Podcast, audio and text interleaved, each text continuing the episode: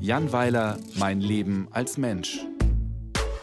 Ein Podcast von Bayern 2. Sensitive Angebote.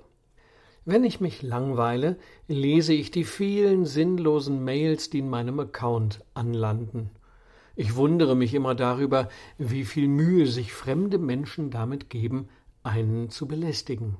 Am prickelndsten finde ich Jobangebote. Die Absender schildern mir darin jedes Mal sagenhaft einträgliche Konzepte und würden sich freuen, wenn ich an deren Umsetzung mitwirken würde, was noch nie geschehen ist. Einmal bot mir zum Beispiel jemand an, eine deutsche Version von Fifty Shades of Grey zu verfassen. Als Serienroman der an der Nordsee hätte spielen sollen, entweder bei einem sinistren Fischer oder einem nicht weniger düsteren Apfelbauer im alten Land. Das Exposé sah vor, dass sich eine hübsche Städterin dorthin verirrt, um sich dann dem enormen libidinösen Appetit des Landwirts oder des Fischers auszuliefern und für die Dauer von zehn Büchern in Schleppnetze eingewickelt zu werden oder nackt auf dem Güllewagen durch Buxtehude zu fahren.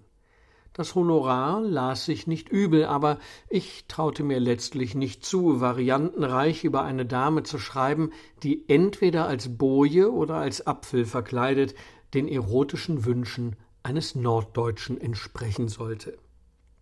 Bei anderer Gelegenheit schlug man mir vor, ein Kinderbuch zu betexten, in welchem ein blaues Einhorn und ein Kühlschrank mit einem kleinen Bus im Erdbeerland herumfahren, um den Saphir von König Glubi zu finden.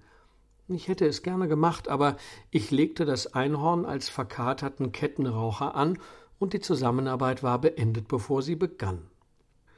So, und nun bietet mir ein Herr S. die Zusammenarbeit bei einem clandestinen Buchprojekt an.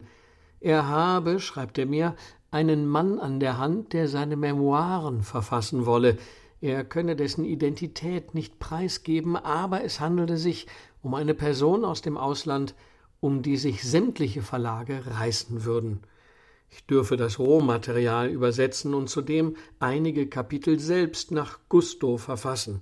Der berühmte Mann sei damit einverstanden, dass man seine Biografie um ein paar spannende Anekdoten bereichere. Manchmal melden sich auch Textdienstleister bei mir, die mir helfen wollen.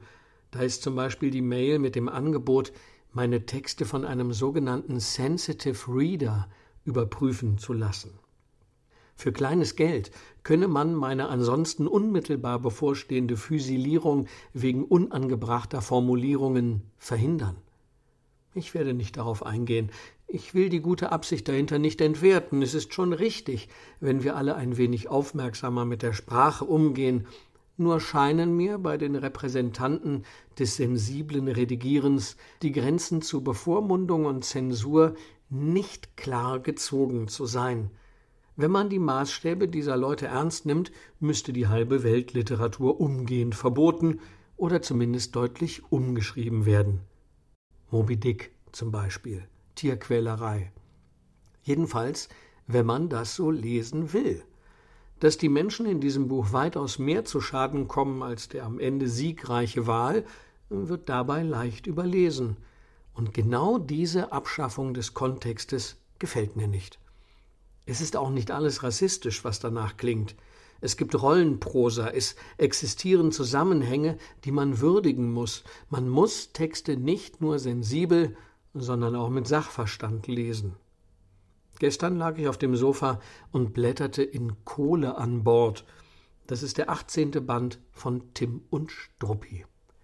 Im Verlauf der Geschichte will Kapitän Haddock eine Gruppe von dunkelhäutigen Pilgern davon abhalten, nach Mekka zu fahren, weil er weiß, dass ihnen dort Versklavung und Tod drohen.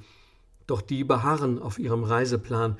Auf Seite 49 platzt Haddock der Kragen. Ihr geölten Kürbisköpfe nennt er die Pilger. Das klingt grob. Er ist aber natürlich kein Rassist, sondern im Gegenteil verzweifelt darum bemüht, ihr Leben zu retten. Solche Nuancen spielen für sensitive Reader leider keine Rolle. In der nächsten Auflage wird an der Stelle vermutlich Ihr Narren zu lesen sein.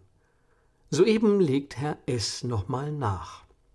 Der berühmte Mann aus dem Ausland hat vorgeschlagen, dass ich doch bitte seine ganze Lebensgeschichte erfinden soll. Also ich muss schon sagen, das klingt jetzt fast schon interessant.